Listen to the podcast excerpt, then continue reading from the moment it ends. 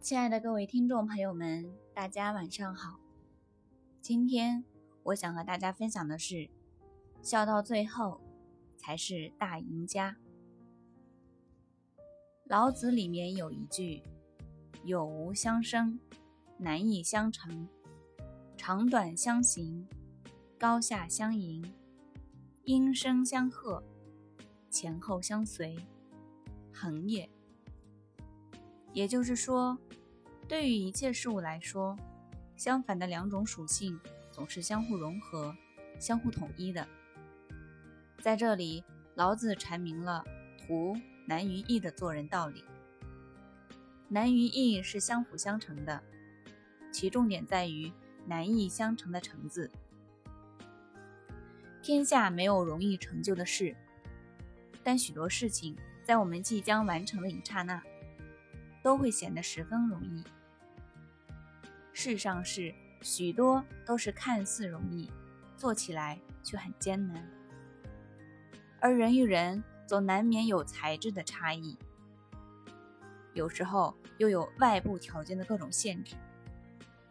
所以，即便是在做同样一件事，有的人很轻松便能出类拔萃，而有的人却处处落后。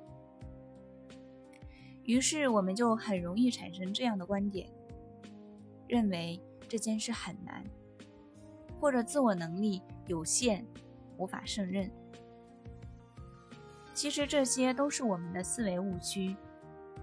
正所谓：“天下事有难易乎？为之则难者易易矣，不为则易者亦难矣。”其实，历史上那些成功的人，他们之所以能够做到别人做不到，或者看来不可能做到的事情，许多时候不是因为材质上的过人之处，而是他们相信难易相成的道理，不会为一时的失败落后而彻底沮丧放弃，反而选择坚持不懈，所以他们成为了笑到最后的人。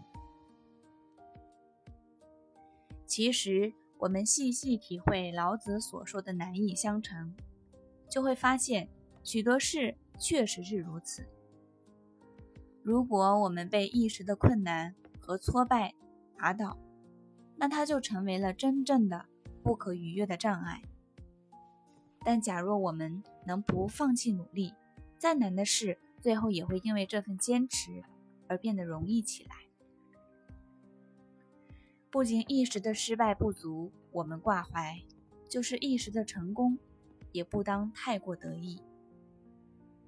笑到最后的，才是真正的大赢家。这样的例子在我们的生活中其实无处不在。只要我们留心，就会发现，也许自己身边的人正在用他的行动，在践行着这条平凡却颠扑不破的真理。有一个年幼的孩子一直想不明白，自己的同桌为什么每次都能考第一，而自己每次却只能远远地排在他的后面。回家后，他问道：“妈妈，我是不是比别人笨啊？我觉得我和他一样听老师的话，一样认真地做作业，可是为什么我总比他落后？”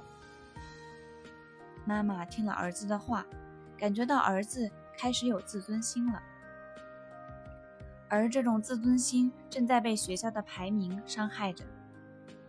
他看着儿子，没有回答，因为他不知道该如何回答。又一次考试后，孩子进步了，考了第二十名，而他的同桌还是第一名。回家后，儿子又问了同样的问题，妈妈真想说。人的智力确实有高低之分，考第一的人脑子就是比一般的人灵。然而，这样的回答难道是孩子真正想知道的答案吗？他庆幸自己没有说出口。应该怎样回答儿子的问题呢？有几次，他真想重复那几句被上千个父母重复了上万次的话：“你太贪玩了，你在学习上还不够勤奋。”在别人比起来还不够努力，以此来搪塞儿子。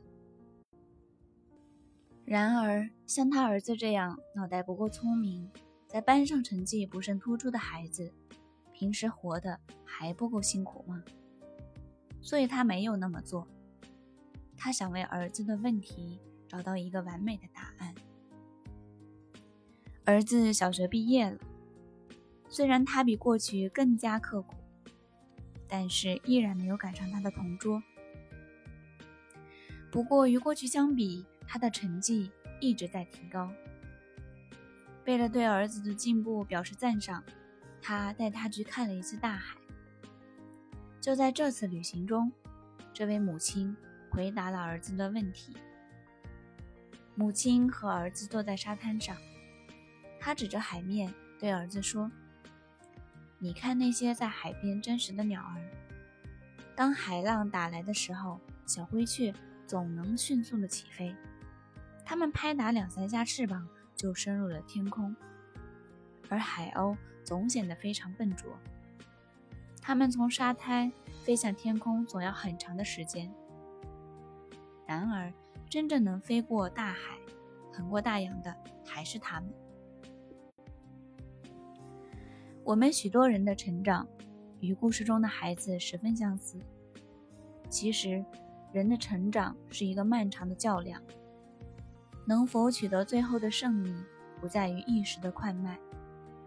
如果我们能够在自己成长的道路上静下心来，遇到困难不气馁、不灰心，矢志不渝的前进，那么我们最终必将获得最后的胜利。人生是一个追求成功的过程，人们总是给自己设置许多障碍，却忘记了。难与易总是相对而言的。其实，成功总是由无到有，由小变大，由少到多。这中间需要一个想成功的人不断的努力与争取。这便是道家所主张的难易相互转化的道理。不过，从另一个角度来看，难于易的辩证哲学。还具有一层更深的寓意。历史学家司马迁对汉初三杰之一张良赞誉有加：“运筹帷幄之中，制胜于无形。子房计谋其事，无知名，无勇功。图难于易，为大于细。难易相成，万事堪头难。能够坚持从小处着手。”从简单的入手，厚积薄发，再难的事也能做成。好了，今天的分享到这里就结束了，感谢大家的聆听。